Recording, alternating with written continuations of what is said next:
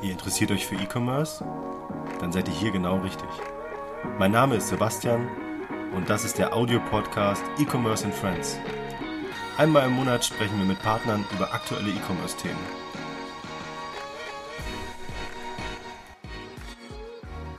Hallo zusammen, hier ist wieder Sebastian von Bilby mit einer neuen Folge von E-Commerce and Friends. Dieses Mal in einer anderen Form und zwar als ein Jahresrückblick für 2020 zusammen mit meinen geschätzten Kollegen David, Jan und René. Hi Sebastian. Hallo. Hallöchen. Ich freue mich sehr, dass das geklappt hat. Wir haben lange überlegt, ob wir die Folge so aufnehmen. Ähm, wir haben gesagt, wir machen mal keine Partnerfolge, sondern setzen uns mal gemütlich mit einem Glühwein weihnachtlich mit Kerzen zusammen und äh, sprechen über 2020. Was ist gut gelaufen, was ist schlecht gelaufen, was waren so unsere Erwartungen. Genau, und vielleicht stellen sich äh, meine Gäste heute einmal vor. Wir fangen mit René mal an. Ja, auch äh, nochmal Hallo von meiner Seite. Ich bin René und ich bin äh, die Marketing-Lead äh, hier bei Bilby. Also Sebastian, ähm, genau, ich bin David, bin einer der beiden Geschäftsführer und kümmere mich so mehr um den nicht technischen Part bei Bilby und freue mich auf jeden Fall, ähm, jetzt diesen Jahresrückblick erstmalig in so einer Form machen zu können. Äh, ich bin Jan, ich bin der, der Gründer und äh, der andere Geschäftsführer von Bilby und kümmere mich um den technischen Part. Wir sind ja zusammengekommen und haben festgestellt, ähm, dass äh, 2020 ein sehr turbulentes Jahr war. Ich glaube, für jeden ähm, in, unserem, in unserer Branche und ich glaube einfach weltweit. Ähm, das fing eigentlich relativ ruhig an im Januar, Februar. Und ich habe mir mal den Spaß gemacht, und habe mir ähm, zwei Zitate rausgesucht, genau von Ralf Kleber ähm, und einmal vom Chef der Lufthansa, und zwar von Carsten Spohr. Äh, und zwar ähm, sagte Carsten Spohr in der Ausgabe 6.12.2019 von der Wirtschaftswoche, wenn ich mir die anderen Branchen ansehe, dann mache ich mir um uns keine Gedanken. Warum auch? Ich finde diese Aussage sehr spannend, weil ich glaube, drei Monate oder vier Monate später ähm, wurde ihm dann relativ klar gesagt, warum er sich hätte Sorgen machen müssen. Ähm, wir hatten einen, einen, Lockdown, wir haben also äh, keine Reisen mehr ins Ausland machen können. Die Lufthansa hatte massive Probleme, musste äh, Stellen abbauen, musste vom Staat gestützt werden mit äh, Milliarden Euro. Und auf der anderen Seite habe ich ein Zitat gefunden, das finde ich noch spannender, und zwar ähm, von Ralf Kleber, von Amazon Deutschland. Und er sagte, man kann heute viel flexibler arbeiten und muss nicht mehr im Büro sitzen, um produktiv zu sein. Ähm, auch das äh, Zitat stammt aus derselben Ausgabe der Wirtschaftswoche von Dezember 2019. Vielleicht, äh, David, kannst du da äh, sagen, was wir eigentlich irgendwie für 2020 geplant haben und was so unser, äh, ja, unsere Zielstellung war?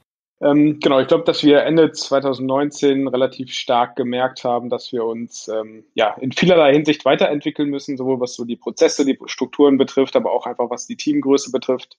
Damals wirklich noch sehr, sehr familiär mit ungefähr zehn Leuten unterwegs. Im letzten Jahr ähm, hatten wir für 2020 ganz klar das Ziel, uns ähm, ja personell sowohl von der Struktur her komplett neu aufzustellen, aber auch was einfach die Anzahl Mitarbeiter betrifft. Und ähm, ja, das war zwischendurch sicherlich ein bisschen wackelig, ob das alles so in der Form stattfinden kann, aber letzten Endes, ähm, genau, haben wir wie viele andere in der E-Commerce-Branche auch eher profitiert von der ganzen Thematik und deshalb konnten wir unser Wachstum auch erreichen und sind heute über 20 Mitarbeiter. Das ist äh, ein, ein, richtig starkes Wachstum, äh, wenn ich mir anschaue, dass wir im Dezember letzten Jahres nur zwölf waren. Ich glaube, ich bin äh, im September dazu gekommen, 2019, da waren wir jetzt zehn Mitarbeiter, bin ich der Meinung. Also wir sind, wir sind wirklich massiv gewachsen und das eben unabhängig eigentlich jetzt am Anfang äh, von, von Corona, weil es eh so geplant war, weil wir eben festgestellt haben, dass wir eben ähm, auch im Bereich Customer Success ähm, noch Unterstützung brauchen. Ähm, im, im, Im Februar ist ähm, auch direkt ein neuer Kollege dazu gekommen, der Daniel, der mittlerweile Teamlead ist. Da kommen wir vielleicht nachher nochmal zu, dass wir auch äh, innerhalb des Unternehmens ähm, deutlich mehr Strukturen haben mittlerweile. Ich, ich finde es ich find's auch super spannend. Ähm, wir hatten natürlich im, im Januar auch den Plan, beziehungsweise eigentlich schon Ende 2019, ähm, unterschiedlichste Veranstaltungsreihen zu machen. René kann da ein Lied von singen. Ähm, wollten eigentlich äh, jeden Monat einen Stammtisch machen und wollten verschiedene ähm, regionale Meetups machen, wollten eine große Hausmesse machen. Das sah alles bis äh, Mitte Februar noch super aus. Und äh, dann kam irgendwie der große Bang. Äh, René, Äh, wir haben ja ähm, im, im, Februar ein Büro in Korbach bezogen. Da war ich tatsächlich auch, glaube ich, einmal. Und äh, da haben wir auch tatsächlich ähm, relativ viel auch telefoniert, als ich zu Besuch war in Korbach und eben die Meetups für die einzelnen Monate äh, festgemacht äh, mit unterschiedlichen Partnern ähm, und hatten dann auch eins für März geplant das war, glaube ich, das Einzige, was dann stattgefunden hat in diesem Jahr. Ähm, wie, wie hast du das empfunden? Wir sind zu dritt nach München, David, äh, René und, und ich, ähm, hatten da schon Hotel gebucht und Locations und, und waren eigentlich auch für eine Messe dort. Wie, wie war das so dein Eindruck, als wir da angekommen sind? Äh, ja, ich fand das total turbulent. Also ich weiß noch, ich bin mit dem Zug hingefahren, äh, am Anfang der Woche, glaube ich, und auf der Hinfahrt kam dann die E-Mail, das wird abgesagt, die Messe wird abgesagt und vorher haben wir noch gesagt, ach, das wird so eine stressige Woche, wo packen wir das alles hin? Wir müssen noch so viele Partner treffen, Vorbereitungen treffen und letztendlich haben wir eigentlich eine Woche im Hotel gearbeitet, Sebastian und ich. Das war auf jeden Fall ähm, mal anders als sonst.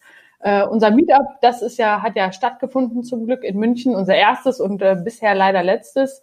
Aber auch da hat man schon, schon gemerkt, die ersten Leute, die waren schon so, ah, was ist das alles hier? Corona. Es, es haben auch viele abgesagt am Tag noch. Also es war auch für uns eigentlich so gar nicht planbar, würde ich sagen. Ähm, das Schöne war, ich konnte München mal kennenlernen. René hat mich da durch München geführt. Fand ich auch ganz witzig. Ähm, und ähm, dann war der März im Grunde schon im Umschwung zu, es funktioniert gar nichts mehr. Ich habe mir mal den April angeschaut was, was da bei uns so war. Letztendlich war bei uns eigentlich nur auf Situationen re äh, reagieren. Äh, David, vielleicht kannst du was sagen, wie wir im April reagiert haben, weil eigentlich hatten wir ja ganz andere Sachen geplant und sind dann in diese, in diese, in dieses Corona-Koma, nenne ich es jetzt mal, äh, reingelaufen. Der gesamte Einzelhandel war plötzlich äh, durch den Lockdown betroffen.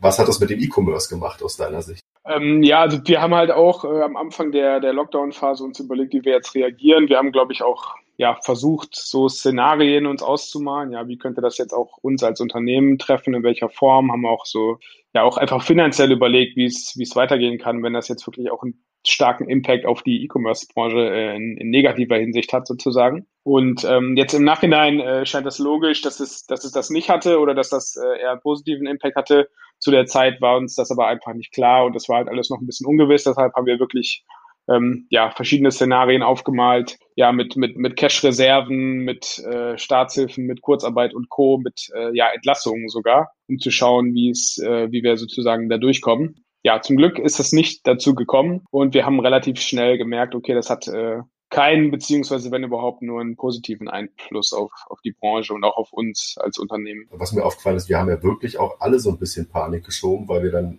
ich glaube, ich in Berlin habe dann relativ früh gesehen, wie die Leute anfangen zu hamstern im Einzelhandel. Ähm, ist dieses berühmte Klopapier und Desinfektionsmittel hamstern losgegangen und irgendwelche Nudeln und Konserven wurden da gehortet. Dann kam das irgendwann nach Nordhessen weil das, ich glaube, das, das schwappte gar nicht so schnell bei euch äh, rüber. Ich habe das Gefühl gehabt, in den Metropolen war das deutlich schneller der Fall als bei euch. Ähm, und dann gingen in, in, in den vereinzelten Slack-Channels unterschiedliche Bilder rum von leeren Regalen. Irgendwann wurde das Normalität, da hat man das nicht mehr fotografiert, aber dadurch, dass das so ungewöhnlich war und das, das, dadurch, dass wir das, glaube ich, alle so noch nie erlebt haben, ähm, war das natürlich schon so eine Ausnahmesituation, wo man sich dann eben auch für sein persönliches Umfeld oder für sich selbst äh, überlegt, okay, ist, äh, wie, wie geht das jetzt weiter hier? Laufen wir jetzt alle irgendwie in den Weltuntergang rein oder ähm, ja, wird, wird das wieder gut? Wir haben in dem, in dem Zug tatsächlich auch äh, versucht, ein bisschen zu helfen, ähm, haben mit Partnern gesprochen, ob die Aktionen fahren, ähm, die also den Einzelhandel stützen, weil ja viele Läden schließen mussten äh, temporär und äh, haben dann also auch selber eine Aktion gemacht, um eben mehr oder weniger Offline-Händlern, also stationären Händlern, die Möglichkeit zu bieten, Bilby zu nutzen und da im Online-Handel zu starten, um wenigstens dort ein Standbein zu haben. Ähm, das kam auch gut an. Ich glaube, das wurde ganz gut äh, angenommen. Ich, ich glaube auch, äh, dass wir dadurch auch relativ viele stationäre Händler auch nochmal dazu bekommen haben. Spannend fand ich auch die, die, die, die Zu- und Abnahme bestimmter Channels in, in dem Bereich. Wir haben uns immer mal angeschaut, okay, wie viele Händler zum Beispiel über Amazon weiterverkaufen oder eben einen eigenen Online-Shop aufmachen. Äh, da hat man, glaube ich, am Anfang, korrigiere mich David, ähm, ganz gute Auswirkungen gesehen, wie sich das Verhältnis geändert hat. Ich habe es jetzt leider nicht mehr im Kopf, wie die Zahlen da waren, aber ich glaube, Amazon insgesamt, also anteilig, hat einfach auch abgenommen, komischerweise. Auch weil Amazon zwischendurch äh, bestimmte Produkte einfach auch nicht mehr so zur Verfügung gestellt hat. Ja, die, die haben ja angekündigt, dass sie, dass sie äh, nur noch bestimmte Produkte ausliefern aus ihren Lagern. Da haben natürlich die ganzen Händler Angst gehabt, dass, dass sie nicht weiter verkaufen können und haben dann angefangen, selber zu versenden. Also ganz viele FBA-Seller haben dann sozusagen selber eingelagert, selber verschickt und auch andere Fulfiller genutzt. Das haben wir schon deutlich gemerkt, dass das auf einmal wesentlich weniger FBA war. Ich weiß nicht, hast du die Zahl im Kopf? 20 Prozent, 10 Prozent? Ich weiß es gar nicht mehr. Ich, ich, irgendwas dazwischen, glaube ich. Ich äh, bin mir nicht sicher. Ähm, was, was natürlich auch wieder ein Push ist für alle Dienstleister, die dazwischen stehen, ob das jetzt irgendwie andere Fulfiller sind oder ähm, die Händler an sich, die vielleicht eben dann sagen, okay, dann müssen wir jetzt irgendwo ein Lager mieten und Leute einstellen. Von, von der Warte würde ich meinen, war das tatsächlich eher ein Boost im April für den gesamten E-Commerce-Bereich. Und dann kam der Mai und die Lockerung. Und was macht Bilby? Remote First. Was sagst du, David? Also Remote First war ja bei uns tatsächlich keine Sache, die wir, die wir ähm, einführen wollten, weil Corona da war. Ähm, ja, es ist ein bisschen schwierig zu beantworten. Also ich glaube, wir haben immer mal wieder schon drüber diskutiert und gesprochen und ähm, ja, sowohl ich hatte hier und da mal das angesprochen, Jan hatte auch hier und da mal äh, in die Richtung irgendwas gesagt, aber wir hatten nie so richtig den, den Mumm vielleicht auch, das wirklich jetzt komplett durchzuziehen. Und ähm, genau, Corona hat dann einfach dazu geführt, dass wir gesagt haben, okay, wir arbeiten jetzt erstmal im Homeoffice und äh, haben dann relativ schnell gemerkt, dass es funktioniert, ja, dass es ähm, auch hier und da Vorteile bietet und ähm, genau, gerade auch mit, mit äh, der Situation, dass viele irgendwie die Kinder zu Hause hatten und so, da ging es ja auch gar nicht anders, als irgendwie von zu Hause aus zu arbeiten. Und dann haben wir, glaube ich, relativ schnell uns auch dafür entschieden, das ähm, ja genau einfach mal auszuprobieren, auch äh, längerfristig auszuprobieren und ähm, ja, genau, haben dann quasi irgendwann mit einer, mit einer Testphase für das Remote First Thema gestartet. Wir waren ja immer schon verteilt, ja, wir waren immer schon an zwei Standorten äh, und dann kam Sebastian als erster äh, sozusagen ganz externer, der, der sozusagen alleine im, im Exil in Berlin gearbeitet hat. Und äh, genau, dann, dann wurden ja alle gezwungen, über per Corona äh, von Remote zu arbeiten. Und ich glaube, ein, ein wichtiger Punkt war halt, dass dann, dass dann alle gleich behandelt sind, ne? dass die Kommunikation für alle identisch ist und nicht, nicht sozusagen die eine Gruppe sich im Büro trifft und, und über Flurfunk halt sozusagen mehr mitkriegt als der, der Sebastian, der alleine in Berlin sitzt. Äh, wenn alle, alle zu Hause arbeiten oder alle remote sind, dann ist sozusagen die, die Kommunikation für alle gleich. Dann gibt es keinen kein Flurfunk mehr. Das war eben ein, ein wichtiger Punkt, wo wir gesagt haben, ja, das ist eigentlich ganz gut. Ne? Ich meine, das, das Geschäftsmodell passt sowieso, ist alles digital. Wir waren eh schon an zwei bis drei Standorten und haben halt gesagt, ja, probieren wir mal, wie das so dauerhaft sich verhält. Ähm, das, das, es war ganz interessant zu sehen, als wir dann angefangen haben und auch alle Meetings ähm, remote äh, irgendwie waren und die Leute sich dran gewöhnt haben, haben wir auch so ein bisschen rumgespielt am Anfang mit unterschiedlichen Tools. Ähm, zum Beispiel Zoom, ja, dann war also diese die große Hintergrundparade. Jeder hat irgendwie versucht, lustige äh, äh, Videos oder Bilder im Hintergrund als, also ich glaube, das haben irgendwie 90 Prozent der Leute, die in Zoom-Meetings waren, äh, gemacht. Und am Anfang war es dann halt einfach so dieses, ja, wir gewöhnen uns jetzt mal dran, wir probieren mal, es ist alles ein bisschen lustig und es muss sich halt alles so ein bisschen einpendeln, wie man sich da tatsächlich unterhält in so einem Meeting. Und ähm, es ist tatsächlich nicht so einfach wie ähm, an einem Tisch zu sitzen, weil man wirklich schauen muss, okay, äh, fällt man jetzt irgendwie ins Wort, wer will jetzt anfangen zu reden, das sieht man im Zweifelsfall direkt im Gespräch schon besser. Aber ich finde, wir haben das äh, sehr gut gelöst und ich erinnere mich auch, dass David dann äh, auch ähm, häufiger auf der Terrasse saß und äh, von dort aus äh, an so Meetings teilgenommen hat. Ich glaube, es war der Monat, an dem ihr in euer neues Haus eingezogen seid. Genau, das kam recht, recht pünktlich. Ähm, vorher war ich auch sozusagen, bin ich äh, gewandert quasi vom, vom Schlafzimmer ins, ins Wohnzimmer und äh, ins, ins Kinderzimmer sozusagen. Von daher ähm, genau, wir sind Anfang Mai ins, ins Haus eingezogen jetzt und jetzt habe ich hier ein separates Arbeitszimmer. Das kam also ja zeitlich ganz gelegen quasi zur Remote First Thematik. Und ich, ich finde auch, das ist auch ein großer Vorteil. Du bist halt nicht gebunden daran, dass du in irgendeinem miefigen Meetingraum sitzt. Ja, solange die Technik stimmt, kannst du dich einfach an See setzen und da an einem Meeting teilnehmen, weil das Wetter schön ist, warum nicht? Ähm, das hat schon seine Vorteile auf jeden Fall. Ich erinnere mich auch, ähm, dass wir ja dann so viele Leute plötzlich waren, äh, dass definitiv was ähm, mit der Teamstruktur passieren musste. Und ich glaube, ähm, Ende Mai, Anfang Juni äh, ging es dann tatsächlich los, äh, dass da irgendwie intensiver drüber nachgedacht wurde. Vorher war es so, dass eigentlich alles äh, so ein bisschen jeder gemacht hat und ähm, die Verantwortlichkeiten nicht ganz so klar war, bei kleineres Team, na, kurze, kurze Wege, was so Entscheidungen angeht. Und dann, ähm, ich glaube, dann wurde festgelegt, dass wir ähm, tatsächlich eine Team-Lead-Struktur machen ähm, unter der Geschäftsführung damit eben auch die Teams so ein bisschen mehr Führung bekommen und ähm, direkteren Ansprechpartner. René, ich, ich glaube, für dich war das auch so ein bisschen eine Neuerung. Ähm, davor vollkommen alleine im Marketing ähm, und Veranstaltungsbereich und zack, jetzt ein Team. Äh, wie, wie, wie war das für dich? Ähm, ich, ich, kann mir gut vorstellen, dass das schon ähm, eine, eine deutliche Umgewöhnung ist. Ja, das war auf jeden Fall von 0 auf 100, sage ich mal.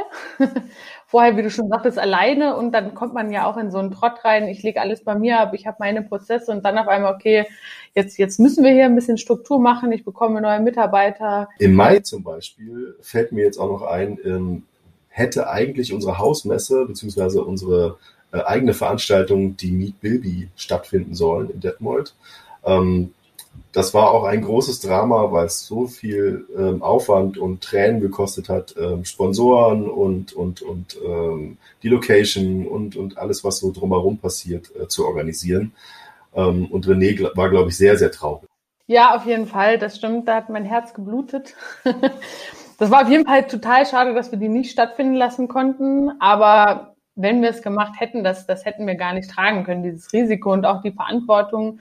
Wir haben sie ja dann ursprünglich äh, im selben Jahr verschoben, dann aber auch schnell gemerkt, okay, nee, das, das geht gar nicht, das müssen wir aufs nächste Jahr verschieben. Allerdings was, was super positiv war, alle Sponsoren, alle Teilnehmer, die wir kontaktiert haben, da war überhaupt kein Shitstorm oder sonst irgendwas. Die waren alle verständnisvoll und haben gesagt, ja, auf jeden Fall. Und wir sind im nächsten Jahr mit doppelter Power dabei. Also ja, es hat die Stimmung fast noch verbessert, würde ich sagen. Und äh, wir haben ja die Veranstaltung dann verschoben auf, ich glaube, September. Genau, ja, auf September. Äh, ja. Ähm, da können wir im, im September nochmal zu kommen, wenn wir im September angekommen sind. ähm, ich will nicht spoilern. Sie hat nicht stattgefunden. Aber auch, auch hier kleine Preview. Sie wurde quasi um ein Jahr verschoben. Also nächstes Jahr am 8. Mai könnt ihr alle dabei sein. Es wird noch besser als je zuvor. Also kauft euch euer Ticket und wir sehen uns im Mai. Und ähm, ähm, im, im, Juni, nachdem also die Trauer um die Meet Bilby ein bisschen verflogen ist, ähm, sind recht, recht viele neue Mitarbeiter dazu gekommen, unter anderem. Ähm, das hat für uns äh, bedeutet, wir müssen uns wirklich um Strukturen und Prozesse kümmern und vor allem eben Teamstrukturen einführen. Ähm, unter anderem eben Teamleads. Ja, ähm, und äh, zusätzlich, das äh, war auch nochmal eine größere Herausforderung, hat die Bundesregierung dann plötzlich beschlossen, hm, wir senken jetzt mal die Mehrwertsteuersätze. Ähm, und das machen wir bitte innerhalb von zwei Wochen. Äh, das hat also ziemlich viele, ich glaube, ziemlich viele Händler auch ähm, wie die Hühner aufgescheucht, weil die natürlich gucken mussten, wie geht das jetzt, was muss ich beachten.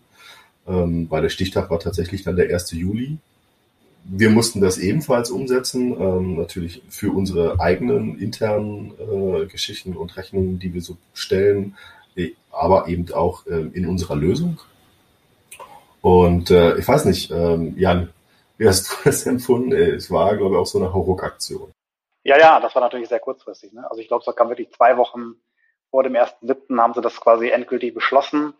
Und äh, dann war natürlich Holland in Not, weil das hat natürlich ein bisschen immer kostet Zeit, das vorzubereiten, erstmal zu gucken, was müssen wir überhaupt machen. Äh, ist ja auch nicht so einfach, dass, dass quasi einfach am 1.7. die Steuersätze geändert werden, sondern man muss dann schauen, wann war denn jetzt die Lieferung.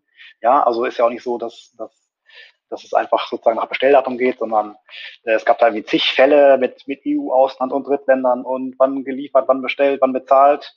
Äh, das musste also alles erst quasi evaluiert werden, umgesetzt werden, getestet werden und ausgerollt werden und das alles innerhalb von zwei Wochen. Das war also relativ sportlich. Ne? Parallel haben eben, wie du gerade schon gesagt hast, relativ viele neue Kollegen auch noch angefangen, die mussten eingearbeitet werden. Wir waren ja schon alle remote, hatten aber noch keine richtige Strategie, das, das zu tun. Also da gab es auch jede Menge Baustellen und ähm, genau, und parallel, wie du gerade gesagt hast, haben wir dann auch noch diese Teamstrukturen eingeführt, ja, so bis, bis 10, 12 Mann kann man ja noch alles so sozusagen über den Flur rufen und es funktioniert irgendwie, ne? so, so geregeltes Chaos. aber ab einer gewissen Größe muss man dann schon zusehen, dass man das so ein bisschen in Strukturen bringt, ne, äh, einzelne Abteilungen oder Teams bildet, äh, die dann eben auch, äh, ja, wie gesagt, einen, einen Teamlead erhalten haben, sprich ein Mitarbeiter, der sozusagen verantwortlich ist für das Team. Das haben wir alles in dieser Zeit gemacht, ne, parallel zu dieser Mehrwertsteueränderung und noch ein paar anderen Themen, ja. Das war, glaube ich, wirklich fast alles im Juni, also zumindest der Start davon. Ähm, und, und das äh, in, in der Zeit, wo irgendwie alle äh, eigentlich daran denken, wie sieht jetzt bald mein Urlaub aus? muss man mal dazu sagen. Das ist eigentlich so der, der, der Start in die Urlaubsphase. Ich glaube, René wollte eigentlich auch äh, segeln oder ähnliches. Juni, ja. Juli. Bin mir nicht mehr sicher. War auch wieder so ein bisschen mit Trauer besetzt der Monat, äh, weil da viele Dinge natürlich dann umgeplant werden mussten. Aber trotzdem ein, ein sehr erfolgreicher Monat.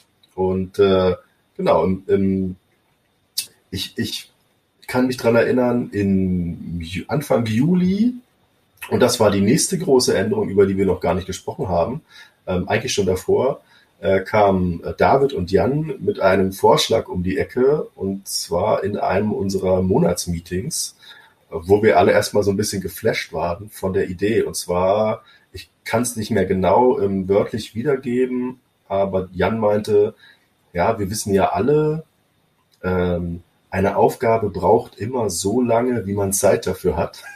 Und dann da dachten wir wahrscheinlich, dachten wir wahrscheinlich alle schon, ja, was will er denn jetzt damit sagen? Sind wir zu langsam oder so? Ja, es gibt ja so ein Gesetz, ne? Es gibt ja so ein Gesetz, das nennt sich das Parkinson'sche Gesetz, das besagt, eine, eine Aufgabe äh, benötigt oder dehnt sich automatisch in die, die ihr zur Verfügung gestellte Zeit aus. Ja, das heißt, wenn du, wenn du drei Wochen für was hast, dann dauert das auch drei Wochen. Ja? Das ist halt erst am letzten Tag oder zu Deadline fertig. Wenn du nur vier Stunden hast, dann dauert es halt auch nur vier Stunden. Wird aber trotzdem irgendwie fertig. Genau, das war so der, der, nicht, nicht der, einer der Grundgedanken oder sagen wir mal einer, einer der Gedanken, der dazu geführt hat, dass wir das mal ausprobiert haben. Und wir waren ja eh schon ziemlich progressiv unterwegs mit äh, Remote First und alle arbeiten von zu Hause und flexibel sowieso. Wir hatten ja, wir haben auch keine Kernzeit oder irgendwas, sondern im Prinzip konnte jeder arbeiten, wo und wann er wollte. Natürlich äh, äh, unter der Bedingung, dass zum Beispiel äh, der Support tagsüber zumindest erreichbar ist und nicht alle ne, von, von, was weiß ich, von vier bis sieben arbeiten und dann wie fünf Stunden Pause machen.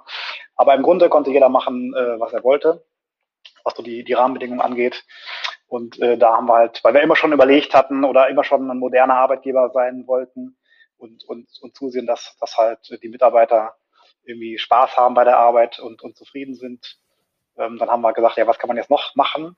Äh, wir haben, David und ich waren im Frühjahr, glaube ich, oder nee, letztes Jahr auf einer Veranstaltung, wo ein äh, Unternehmer aus Paderborn äh, was erzählt hat zu dem Thema.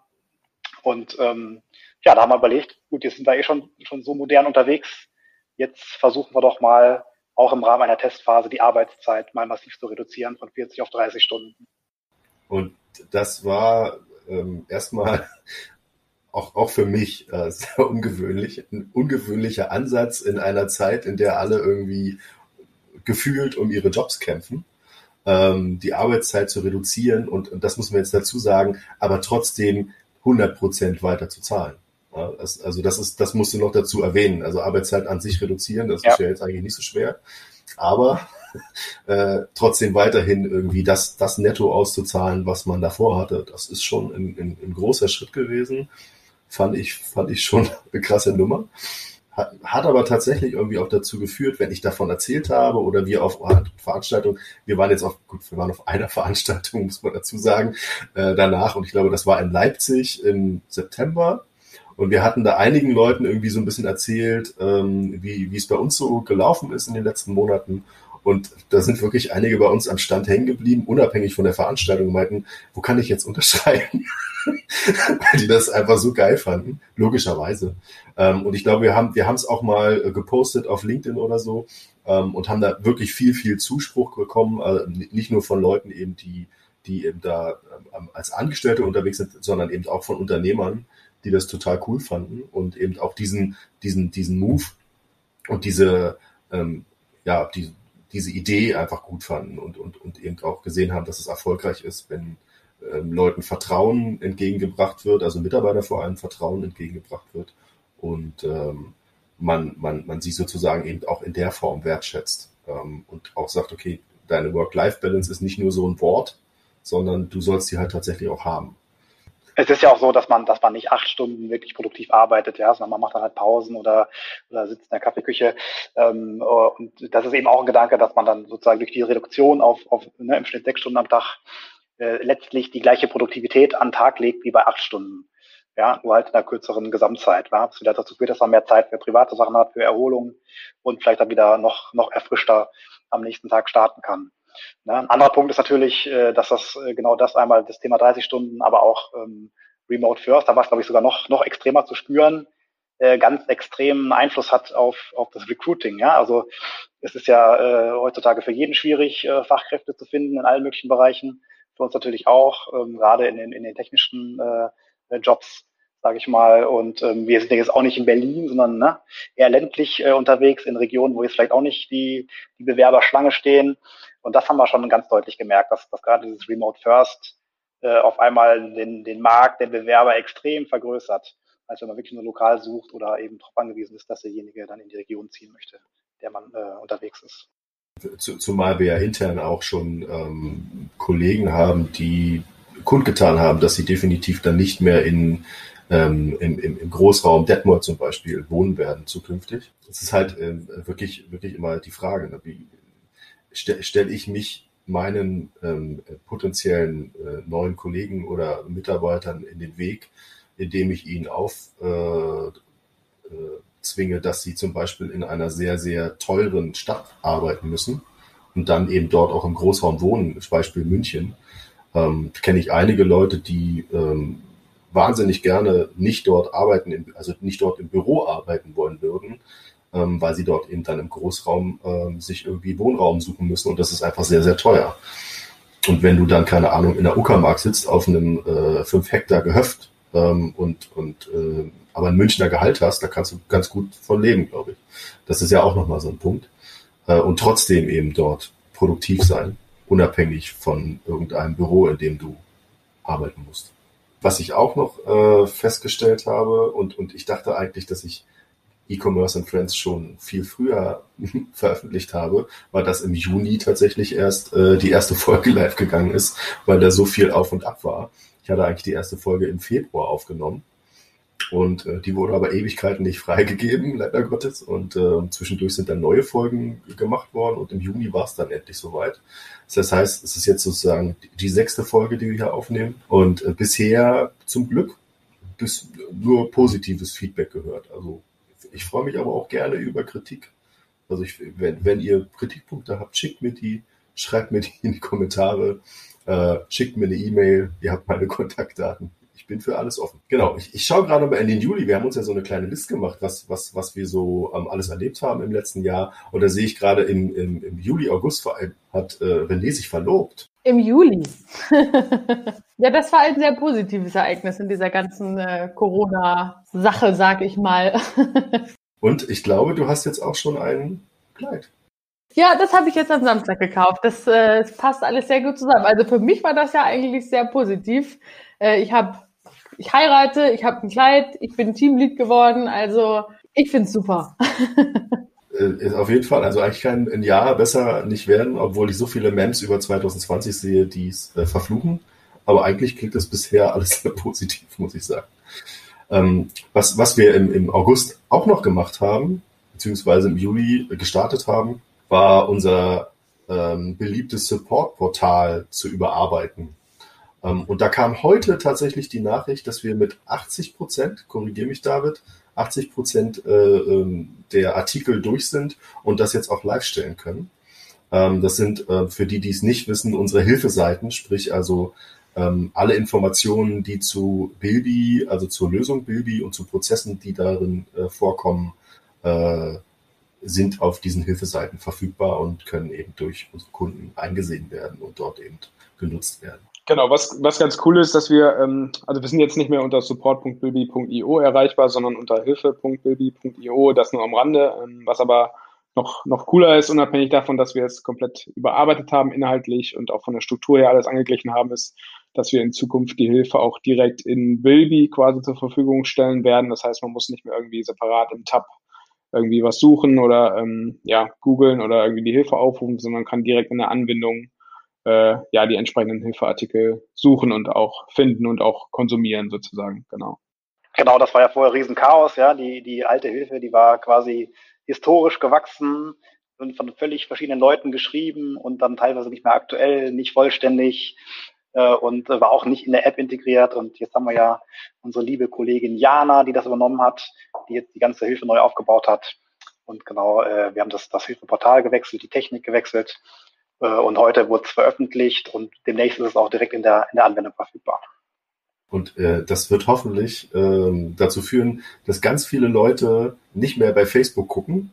Also Sie können natürlich gerne noch bei Facebook gucken. Wir haben eine, eine Bilby User helfen Bilby Facebook-Gruppe, ähm, die auch durch uns moderiert wird mittlerweile. Und ich glaube, das ganz anständig durch unseren neuen Kollegen Carmelito. Grüße äh, in, an dieser Stelle. Ähm, und ähm, dort noch mehr eben ähm, vorher schon abgepuffert werden kann, wenn irgendwas ist, wenn man irgendwie nicht weiter weiß, dass man erstmal in die Hilfeseiten reinschaut, weil das wirklich gut und, und übersichtlich und informativ geschrieben ist, kann ich nur empfehlen. Schaut da rein. Was, was sehe ich, in, in, im September hatten wir tatsächlich angefangen, ähm, unsere ähm, Parallelisierung voranzutreiben. Da kann Jan mehr zu sagen. Ähm, das ist eher so der Techie-Part. Äh, was bedeutet das eigentlich, Parallelisierung? Genau, das war ja im Prinzip Thema für das ganze Jahr. Ne? Also wir hatten ja äh, im letzten Weihnachtsgeschäft, äh, also das, das, das ist ja so, das äh, weiß ja vielleicht auch jeder, dass natürlich im Weihnachtsgeschäft extrem viel mehr los ist als äh, den Rest des Jahres. Das heißt, da muss dann sozusagen, da ist die Belastung extrem hoch, da kommen, äh, was ich, doppelt, dreimal so viele Bestellungen rein wie, wie sonst. Äh, und alle sind natürlich, äh, die Nerven liegen blank, alles muss noch rausgeschickt werden, kurz vor Weihnachten. Ähm, und das ist natürlich für uns auch mal eine riesen Herausforderung, das, das technisch zu stemmen. Und letztes Jahr gab es halt diverse Turbulenzen äh, die uns dazu veranlasst haben, halt dies, das ganze Jahr 2020 eigentlich von der Entwicklung her äh, unter den äh, Stern zu stellen, dass das System auf jeden Fall dauerhaft stabil werden soll und der weit, dem weiteren Wachstum ja gewachsen sein soll. Ne? Das ist halt eine grundlegende, also ein grundlegender Umbau gewesen. Äh, bisher war das im Prinzip ein, ein einzelnes System, das natürlich schon aus mehreren Servern und mehreren Komponenten besteht, aber im Großen und Ganzen war es halt ein System für alle Kunden. Und wenn irgendwas schiefgelaufen ist, wenn irgendwas überlastet war, hat das oft alle Kunden betroffen und äh, entsprechende Auswirkungen gehabt. Und dieses Jahr hatten wir uns dann eben auf die Fahnen geschrieben, das zu lösen, ein für alle Mal und äh, Bilby quasi zu parallelisieren, ja, dass man in Zukunft einfach nicht nur ein Bilby hat, sondern ein zweites, ein drittes, ein viertes Bilby nebeneinander äh, und die gesamte Kundenmenge eben auf äh, diese mehreren Systeme aufgeteilt wird. Das klingt erstmal ganz einfach, kann eigentlich so schwierig sein, ein zweites Bilby zu installieren und laufen zu lassen, hat uns aber doch tatsächlich äh, sehr lange beschäftigt. Wir hatten uns als absolute Deadline gesetzt, Ende Q3, glaube ich, ne? also quasi Start des Weihnachtsgeschäfts. Und das haben wir dann auch so mit Biegen und Brechen, ich glaube, wirklich fast auf den letzten Tag äh, hingekriegt. Äh, auch da war wieder das, das Parkinson'sche Gesetz, das vorhin schon mal kurz Thema war, äh, äh, gut mit beteiligt. Ähm, denn wenn man am Anfang des Jahres äh, äh, startet mit dem Projekt und sagt, okay, wir haben ja Zeit bis Q3, ist ja alles easy, kein Problem. Aber es brauchte dann wirklich knallharte Deadlines äh, am Ende, ja, damit wir es auch geschafft haben. Aber äh, auch hier nochmal vielen Dank an, ans Team. Da haben wir wirklich mit, mit allen Mann äh, äh zusammengearbeitet äh, und auch relativ, relativ viel Zeit reingesteckt, äh, dass das alles funktioniert hat und, und gut getestet. Ähm, die Madeleine hat da sehr viel getestet, ähm, weil das war natürlich klar, das, das war ja schon quasi im Anfang des Weihnachtsgeschäfts, dieser Umbau, dass wir das live schalten mussten. Und äh, da kann natürlich auch jede Menge schiefgehen, egal wie viel man testet, wie gut man testet und wie viel man ausprobiert vorher. Ähm, hat aber in Summe, muss man sagen, eigentlich sehr gut geklappt. Und jetzt äh, haben wir quasi nicht mehr ein Bilby, sondern drei Bilbys nebeneinander stehen. Und ähm, wir haben den Black Friday ja schon hinter uns, kann man ja sagen, dass das äh, äh ja im Großen und Ganzen äh, gut funktioniert hat. Das ist eine gute Überleitung. Ähm, Black Friday. Black Friday war krass.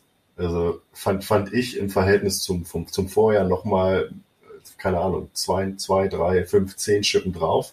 Ja, kann man schon so sagen. Also wir haben, ähm, ich glaube, im letzten Jahr am Black Friday gerade so die, die 200.000 Bestellmarke gerissen. Also an einem Tag mehr als 200.000 Bestellungen waren wir irgendwie bei 201.000 oder so am Black Friday und dann irgendwann nochmal im, im Mitte Dezember, glaube ich. Und ähm, genau, dieses Jahr hatten wir in, in einer Woche quasi in der Black Friday Woche im Prinzip gleich drei äh, Hunderttausender Marken überschritten. Also wir haben am, in der Woche vom Black Friday die 300.000er Order-Marke pro Tag überschritten. Wir haben die 400.000 Order-Marke pro Tag überschritten und am Black Friday selber dann auch die 500.000 Order-Marke überschritten. Also das war tatsächlich ein, ein sehr, sehr großes Wachstum und ähm, da sieht man auch schon, dass der Split sozusagen von Bilby bitter nötig war. Also selbst pro Instanz hatten wir hier äh, dann wieder mehr Orders als äh, auf der einen Version sozusagen im letzten Jahr. Also mehr als doppelt so viele Bestellungen quasi an einem Tag.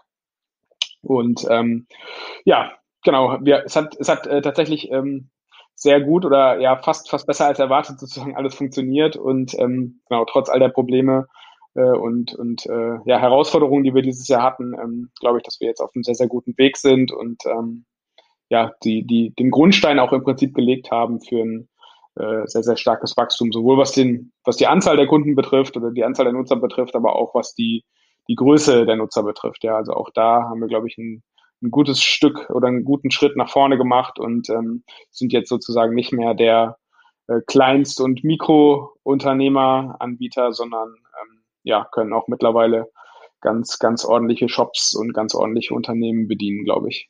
Was, was, was bedeutet das so im, im, im Wachstum zum Vorjahr?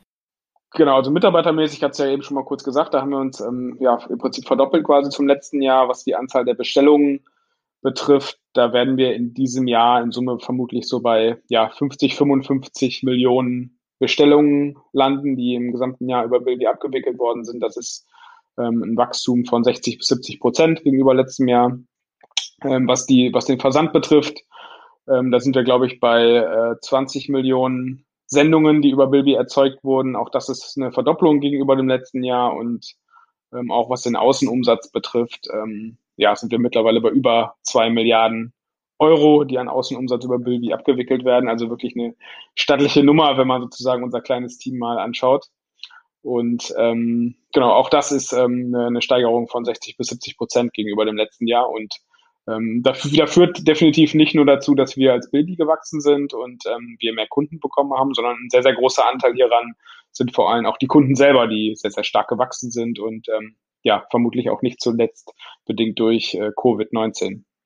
Ich bin auch immer wieder erstaunt, wenn, wenn, wenn ich mit, ähm, auch mit Partnern telefoniere, die, die jetzt nicht so, also die uns nicht so kennen oder die im Zweifelsfall uns schon länger kennen sogar, ähm, aber jetzt nicht so den, den, den internen View haben und wissen, wie es bei uns so funktioniert. Ähm, deswegen ist auch gut, ganz gut, dass wir jetzt mal so eine Podcast-Folge machen, damit wir da vielleicht mal nach außen tragen, ähm, wie wir das hier so wuppen. Äh, da können wir, glaube ich, wirklich stolz drauf sein. Die, die sind immer erstaunt, dass es so ein Mini-Team ist und so, so wenig Mitarbeiter. Also letztes Jahr habe ich es festgestellt, als ich angefangen habe, da meinte einer, ach was, ihr seid nur acht, neun Leute, das wird irgendwie schon wie so ein 30, 40, 50 Mann-Unternehmen. Und, und auch dieses Jahr habe ich das öfter gehört dass immer alle erstaunt sind, dass wir noch so ein kleines Team sind.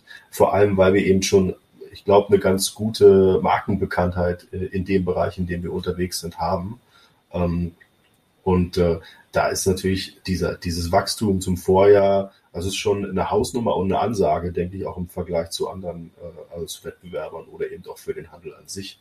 Ich glaube, da sind alle, alle gewachsen, ähm, aber ähm, diese, diese, diese Zeit zwischen, ähm, ich glaube, März und Juni, ähm, die war so extrem. Ähm, ich weiß nicht, ob wir das jetzt dieses ähm, äh, beziehungsweise nächstes Jahr äh, oder übernächstes Jahr nochmal so erleben werden. Also ich keine Ahnung, wie, wie, wie sich das entwickeln wird, dass man immer noch weiter wächst, ist klar.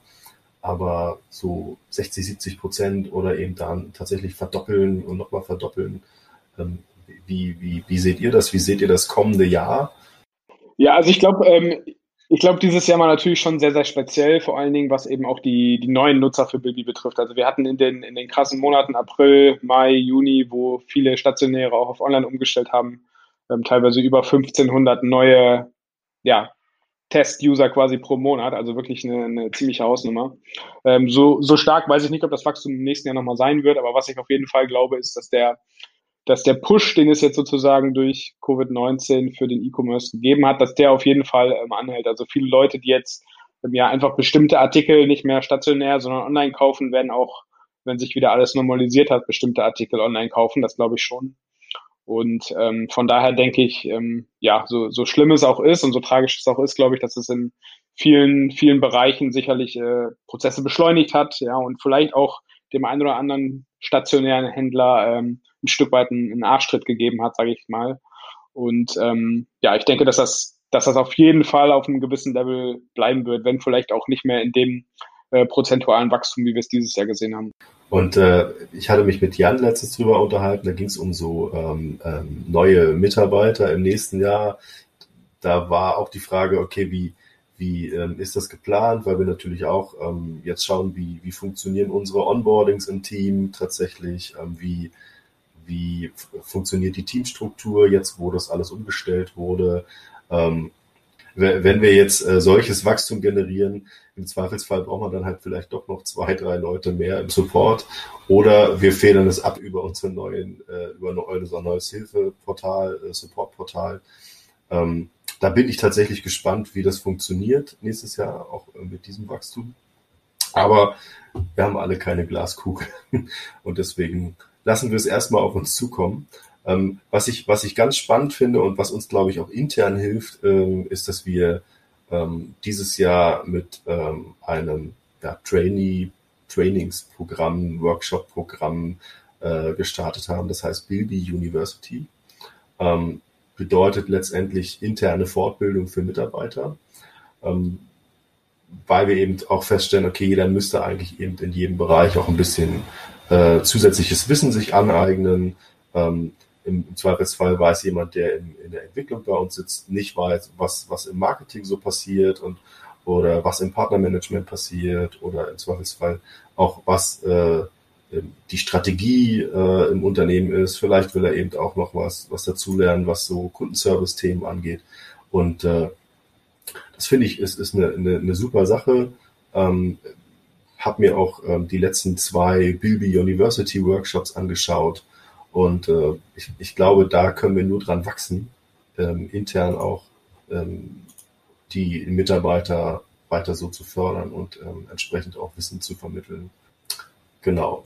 Vielleicht ähm, ganz kurz zu, zur Vorweihnachtszeit. Wie ist ja auch alles relativ weihnachtlich geschmückt bei uns. Ähm, man, man, man kann leider Gottes nicht äh, rausgehen. Es gibt aktuell keine Weihnachtsmärkte. Korrigiert mich, wenn ich das falsch sage. Also hier in Berlin äh, hat nichts, nichts offen, kein einziger Glühweinstand. Äh, man, kann, man kann leider Gottes da gar nicht so eine Vorweihnachtsstimmung aufkommen lassen. Deswegen machen wir es uns jetzt schön.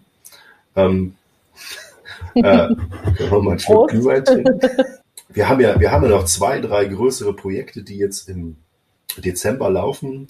Ähm, unter anderem auch die erneute Umstellung der Mehrwertsteuer. Wird das wieder so ein äh, äh, Riesenkraftakt wie im, im Juli? Nein, ich hoffe nicht, ich hoffe nicht. Also das Prinzip ist ja das gleiche wie im Juli. Ne? Wir müssen natürlich noch ein bisschen testen, ob wir alle Fälle wieder berücksichtigt haben. Aber so äh, im Großen und Ganzen sind wir da, glaube ich, gut vorbereitet. Äh, deswegen habe ich da jetzt wenig Angst. Aber es ist immer so, ne, zum Jahresende kommen diverse Themen. Die Post äh, passt die Preise wieder an zum ersten ersten. Die Mehrwertsteuer wird, wird wieder erhöht. Äh, dann gibt es irgendwelche neuen, äh, der Brexit kommt. Ja, äh, da gibt's, äh, da ist auch noch überhaupt nicht klar, was passiert. Es ist da noch noch gar kein äh, gar kein Abkommen geschlossen. Also keiner weiß, ob es denn jetzt einen No-Deal oder einen Deal gibt. Das heißt, wir wissen auch noch gar nicht, müssen wir da jetzt irgendwas umbauen? Will DHL auf einmal, äh, dass wir da irgendwelche Zollinformationen mitschicken oder nicht? Äh, ne? Genau, was war noch? Keine Ahnung. Ähm, also es gibt immer viele Themen, die quasi zum zum ersten ersten aktiv werden. Und deswegen wird's nicht langweilig vor Weihnachten. Äh, ich, aber ich glaube, äh, wir, wir, wir haben gar nicht mehr so viel Zeit. Also ich, ich weiß gar nicht, ich habe ich hab bei uns geschaut, ich glaube, der Hauptteil ist ab 19. nicht mehr da. Das heißt, es sind jetzt noch zehn Tage, oder? Ja, so Kriegen wir das hin? Natürlich. Äh, auf jeden Fall. Nein. Kleines dynamisches solches Team. Gesetz. okay, dann sagen wir, das dauert nur noch vier Tage, sind alle nicht mehr da, dann ist alles erledigt. Genau. Genau. Äh, habt, habt ihr bei euch in Korbach eigentlich irgendwo mal einen Glühwein trinken können draußen? Können wir jetzt mal. Gar nicht. Überhaupt Höchstens nicht. beim privaten Glühweinstand. Genau. ja, okay. Ich habe auch noch so einen 20 Liter Glühweinkocher bei, bei mir im Lager stehen. Ich glaube, den habe ich zehn Jahre nicht benutzt oder acht Jahre oder so. Den müsst ihr eigentlich mal wieder reaktivieren. Das wäre ein guter Punkt. Aber tatsächlich, tatsächlich äh, bin ich da ein bisschen traurig drüber. Also ich bin, bin jetzt nicht äh, so, dass ich sage, um Gottes Willen, ich muss ja irgendwie jeden Weihnachtsmarkt der Welt besuchen, aber zumindest irgendwie zwei Stände wären irgendwie cool gewesen.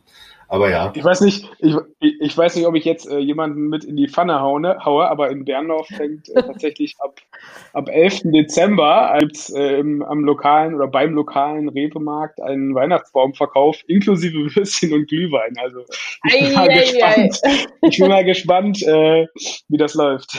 Aber das ist doch to go dann. Ist ja alles to Wahrscheinlich, go. Ja. Und to go ist ja kein Problem. Ich glaube, das ist alles legal solange da keine zwei. Apropos Weihnachtsbaumverkauf, habt ihr schon eure Weihnachtsbäume eigentlich? Das muss ich jetzt mal in die Runde fragen. Nein, leider nicht. Ich habe noch nicht meinen Adventskranz. Also. wir haben tatsächlich schon einen. Wir waren, wir waren so früh dieses Jahr. Äh, das ist auch ein Phänomen. Es ist tatsächlich ein Phänomen. Die Leute haben am ersten, kurz vor dem ersten oder am ersten Advent schon dieses Jahr äh, äh extrem viele Weihnachtsbäume selber ge gesägt oder äh, gekauft. Äh, wahrscheinlich, weil sie dachten, naja, wenn jetzt schon irgendwie Weihnachten nicht draußen ist, dann mache ich es mir wenigstens zu Hause schön. Ich frage mich nur, ob die Weihnachtsbäume tatsächlich dann fünf Wochen durchhalten, ohne zu nadeln und äh, zu verrecken. Das ist, also, ich finde schon, wenn die am dritten Advent gekauft werden, ist dann schon grenzwertig am 27., 28. Aber vielleicht machen sie ja dadurch doppelt Umsatz. Die Leute kaufen sich noch einen Ersatzweihnachtsbaum am dritten Advent und dann noch einen und dann noch einen, keine Ahnung. Ähm, ähm, wie, wie, wie ist es bei euch? Äh, wie, wie verbringt ihr Weihnachten so? Also, wenn wir, wenn wir jetzt bei unserem Jahresrückblick so weit durch sind, wir, wir, wir schauen dann nochmal aufs folgende Jahr, aber wie, wie verbringt ihr Weihnachten? Ganz Klassisch klein. Zu Hause. Ich meine, viel, viel, viel Möglichkeiten hat man dieses Jahr ja nicht, ne? Ach so, ja, nee, klar, aber äh, was, was macht ihr da so? Gibt es da so Standardgerichte, die man dann isst? Oder ähm, bei uns Tradition, bei uns gibt's Karpfen. Ähm, kann keiner leiden, der irgendwie zu Gast ist. Äh, Karpfen ist nie, nie irgendwie jemand begeistert von. Ich mag's, weil es irgendwie dazugehört. Ähm, es ist jedes Jahr eine Diskussion. Ähm, nein, ich will was anderes, will kein Karpfen, dann esse lieber Würstchen und so weiter. Wie ist es bei euch? Ganz klassisch Raclette natürlich. Raclette, Raclette, Raclette ist auch eine gute Sache auf jeden Fall. Da kann auf jeden Fall jeder was finden, was ihm schmeckt, ja. Ja, wir sind ähm, dieses, das, dieses Jahr das erste Mal bei uns im Haus quasi, zwangsläufig sozusagen. Und ähm, genau, aber halt auch im, im engsten Familienkreis sozusagen mit äh, meinen Geschwistern und genau, was es essensmäßig gibt, kann ich dir ehrlich gesagt gar nicht sagen. okay, äh, da, arbeiten, da arbeiten wir noch dran. Also es, äh, musst du jetzt auf jeden Fall noch rausfinden. Grüße an äh, Davids Frau in dem Moment. Äh, sag mal Bescheid, was es gibt. Äh, genau, bei, bei Jan, Jan, ich weiß gar nicht, du darfst ja wahrscheinlich nicht mal mit der eigenen Familie feiern, oder? Anzahlmäßig. ich ich habe die aktuellen Zahlen nicht im Kopf, ja, aber wir werden uns nicht aufteilen. Äh, dazu muss man sagen, das ist jetzt auch so ein bisschen äh, Hintergrundinfo gefragt. Ähm, Jan hat eine sehr große Familie und wir haben auch noch einen Kollegen, der eine sehr große Familie hat. Alleine schon, also die Kernfamilie ist da mega groß. Ähm, deswegen ist es so ein bisschen der Running Gag äh, intern, äh, ob denn das alles klappt bei größeren Zusammenkünften, ob man dann zusammen rausgehen kann auf die Straße oder ob man dann gleich von der Polizei angehalten wird, wenn man zu zehn da auftaucht. das kann doch nicht sein. genau. Äh, ja, äh, und, und Silvester ähm, wird wahrscheinlich auch nur im kleinen Kreise, dann gibt es wahrscheinlich äh, eine Rakete und ein trauriges Glas Sekt oder ist da, gibt's da Traditionen bei euch? Ich bin nicht so der Silvestermensch, also nee, passiert ich auch Gar nicht. Okay, da wird geschlafen. Okay. So ungefähr, ja. Also wir haben noch gar keinen Plan für Silvester dieses Jahr, traurigerweise. Aber irgendwas wird's geben. ähm, dann, wie gesagt, äh, danke ich euch auf jeden Fall für den, für den spannenden Jahresrückblick insgesamt. Ähm, mich, mich würde natürlich noch interessieren, aber ich glaube, das ist eben man, man weiß es nicht, wie man jetzt nächstes Jahr tatsächlich dann startet. Wir haben so ein, zwei Sachen geplant gehabt, die mussten wir jetzt schon wieder absagen, intern, äh, firmenintern. Wir wollten so eine Workshop-Woche machen. Die ähm, wird jetzt Corona-bedingt wahrscheinlich leider ausfallen oder wird, äh, wird jetzt digitalisiert im weitesten Sinne. Ähm, Gibt es noch Themen, die wir jetzt Januar, Februar, März geplant haben, die total cool sind, äh, von denen wir ähm, unseren Zuhörern jetzt äh, erzählen können? Also Bilby-spezifisch auf jeden Fall, dass wir endlich mal wieder hoffentlich vor die Tür gehen können und wieder Events stattfinden, seien es unsere eigenen, aber auch auf anderen einfach um auch wieder den direkten Kontakt mit, mit Partnern, mit Kunden und Freunden aus dem E-Commerce äh, genießen zu können. Und persönliches Highlight natürlich meine Hochzeit. David, wie sieht's bei dir aus? Was hast du für Highlights für 2021 im Kopf? Ja, ich freue mich vor allem auf ein paar interne Themen. Du hast ja verschiedene Sachen schon gesagt, Thema Bilby University. Ähm, genau, wir arbeiten momentan, glaube ich, ziemlich stark daran, so intern die, die Strukturen glatt zu ziehen, ähm, die, die Weiterbildung intern zu organisieren, das Onboarding intern zu organisieren. Und ähm, genau, ich freue mich auf jeden Fall auch auf den ersten hoffentlich stattfindenden Hive, also unser Offsite-Team-Meeting sozusagen, was ursprünglich im Januar sein sollte und dann im Sommer jetzt hoffentlich nachgeholt wird. Genau, das sind so meine, meine Bilby-Themen, auch so was so die Strategie, Kultur und Co. von Bilby betrifft. Wo wollen wir eigentlich hin? Was sind so unsere Visionen? Da ist momentan relativ viel in der Pipeline, wo wir dran arbeiten und ähm, da freue ich mich auf jeden Fall, das sowohl intern, aber auch extern für unsere Kunden dann auf die Straße zu bringen. Äh, also für Bilby äh, würde ich mal sagen, dass wir vielleicht äh, äh, aus der Entwicklung mal wieder ein paar Features auf die Straße bringen, die, die äh, neue Funktionen für die Kunden bringen, zum Beispiel das Thema Reporting war ja eigentlich schon für dieses Jahr angekündigt. Muss man da noch wieder ad acta legen äh, wegen diversen anderen Aktivitäten. Aber nächstes Jahr versuchen wir wirklich mal wieder das eine oder andere äh, ja, an, an neuer Funktionalität äh, ja, fertigzustellen und, und rauszubringen. Ähm, dann schließe ich mich an und mache den Abschluss. Ähm, ich finde, wie ich schon am, am, Anfang gesagt habe, wir haben ja einige ähm, Pläne gehabt, was so externe Veranstaltungen angeht. Und ich freue mich vor allem ähm, auf die möglicherweise hoffentlich stattfindenden Stammtische äh, in Berlin. Ähm, schon mal ein kleiner Spoiler drauf. Ähm, es werden immer so zehn bis zwölf ähm, Händler ähm, beziehungsweise auch gerne Partner von Bilby dabei sein. Wird regelmäßig an der, ja, nicht an der gleichen, aber an ähnlichen ähm, Locations stattfinden. Und natürlich freue ich mich auch sehr auf unsere Meetups, ähm, sofern sie dann stattfinden. Ähm, da machen wir auch vier, fünf Meetups nächstes Jahr, sind schon in der Pipeline, sofern Corona oder ähm, die Regierung uns lässt, äh, sind wir dabei und freuen uns schon, äh, Frankfurt, Hamburg, München, Reutlingen und so weiter und so fort zu besuchen und äh, da neue Kunden von uns kennenzulernen und das jeweils mit einem lokalen Partner zusammen. Ich bedanke mich bei euch dreien für die Zeit und ähm, die, den coolen Jahresrückblick, den wir jetzt zusammen gemacht haben. Ähm, wünsche euch und euren Familien ähm, alles Gute, frohe Weihnachten, schöne Feiertage, ähm, einen, einen guten Start ins neue Jahr. Bleibt gesund. Das wünsche ich natürlich auch unseren Zuhörern und Zuschauern und hoffe, dass wir also nächstes Jahr uns wiederhören, beziehungsweise ihr die nächste Folge im Januar nicht verpasst. Äh, macht's gut und äh, bis ins nächste Jahr. Bis dann. Bis dann, ciao. Ciao. Ciao, ciao.